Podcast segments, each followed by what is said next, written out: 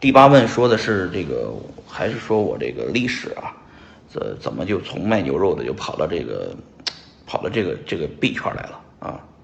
首先呢，同志们，我给大家说一下，好多人理解我卖牛肉呢，就觉得我是在这个这个这个摆个肉摊，然后呢切牛肉，然后一块一块的卖啊，那是我给大家塑造的一个形象啊，告诉大家我就是干这个的。但其实呢，你们还不知道，我卖牛肉呢。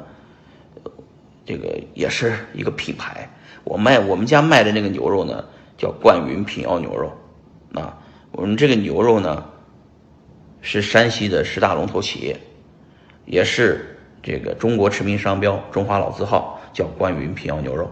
哎，在这里我就给我们这牛肉打打广告啊，这个牛肉呢，一年的销售额这七个亿，啊，交税都要交两个多亿啊。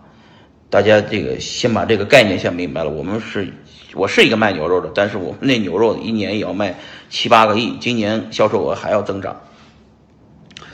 嗯，我们牛肉有特点啊，就是只只有只只在牛肉里面加入了盐这么一种调料，什么的料都没有加过，所以我们叫一把盐的工艺啊。因为很多的牛肉厂商都要在牛肉里面加各种各样的香精调料，各种各样的。呃，就是就是乱七八糟的东西啊。那我们的牛肉呢，用传统工艺做，只用加了盐就行了。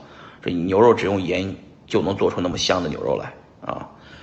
呃，我从牛肉行业转型啊，到了币圈，这是这就是我的一个呃一个思路。我的思路是不停的学习，我一定是学到老，活到老学到老，学到老活到老的一个人。我在山西的时候，呃。我的状态是什么状态？因为我是从北京回到山西的，我在北京就是每天在不停的学习啊，因为我是高中毕业，文化不大啊，文学历没有，但是我呢就想补齐这块的东西，所以我在一体不停的看，看那个视频学习。我的所有的学习方式都是通过视频的学习的方式来弄啊。币圈里面也就我一个人这么通过给大家呃讲东西，然后来自己学习。我不是讲吗？学习的最高境界就是好为人师嘛。一般的境界，第一个境界就是叫叫温故而知新啊，就是不停的复习。第二个境界叫不耻，就是三人行必有我师，就是找找找一帮人问学习啊。然后呢，这个从别人身上学习。第三个问三三第三个境界就高一个境界了，叫不耻下问，都是牛逼的人向那些别的不如自己的人或者别的行业的人去请教，叫不耻下问啊。做到这一点，一般就很成功了。但是最成功的一种学习方式，其实叫好为人师，当别人的老师，也就是你把你学到的东西，然后再讲给别人听，就像我现在讲给大家听一样，对吧？呃，逻辑差不多。我讲给大家听了，然后我也就变成我自己的东西了。我的学习方式就是不停的给别人白活，别停的录视频讲。我其实除了给你们讲以外，我自己还没事录一录，录完了以后我就直接传到自己的百度云里面，自己没事还可以看一看。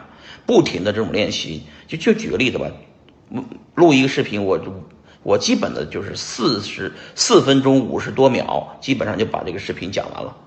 这个如果不是天天的录，天天的讲，做不到。我告诉你，而且呢，在每一个四分钟的视频，四分多钟的视频里面，都可以把我要讲的东西讲到一个高度，这也是本事，是吧？所以说，我的逻辑就是不停的学习，在这个学习的过程中。啊，我学会了用小视频的方式在币圈里面给大家呈现我的思路。呃，其实说白了，我不是在给大家讲，我也在给自己学，自己反复的讲，讲完了以后，这些东西就反复的强化了自己的意识。啊，这就是我的学习模式。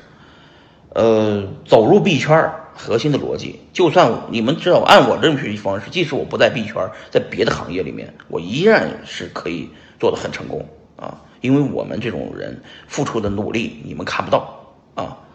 那我这这样的话，我也说白了，希望大家能看到大家的视频。没事呢，大家也可以录录视频，发给我看一看你们的学习过程，你们的领悟。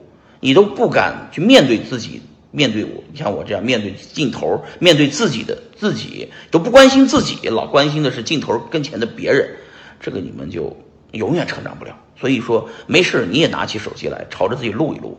这样的话，你提升提升自己，你看看自己到底是什么样的，然后你自己跟自己说话的同时，就是也在整理自己的思路，这就是能进步的，好吧？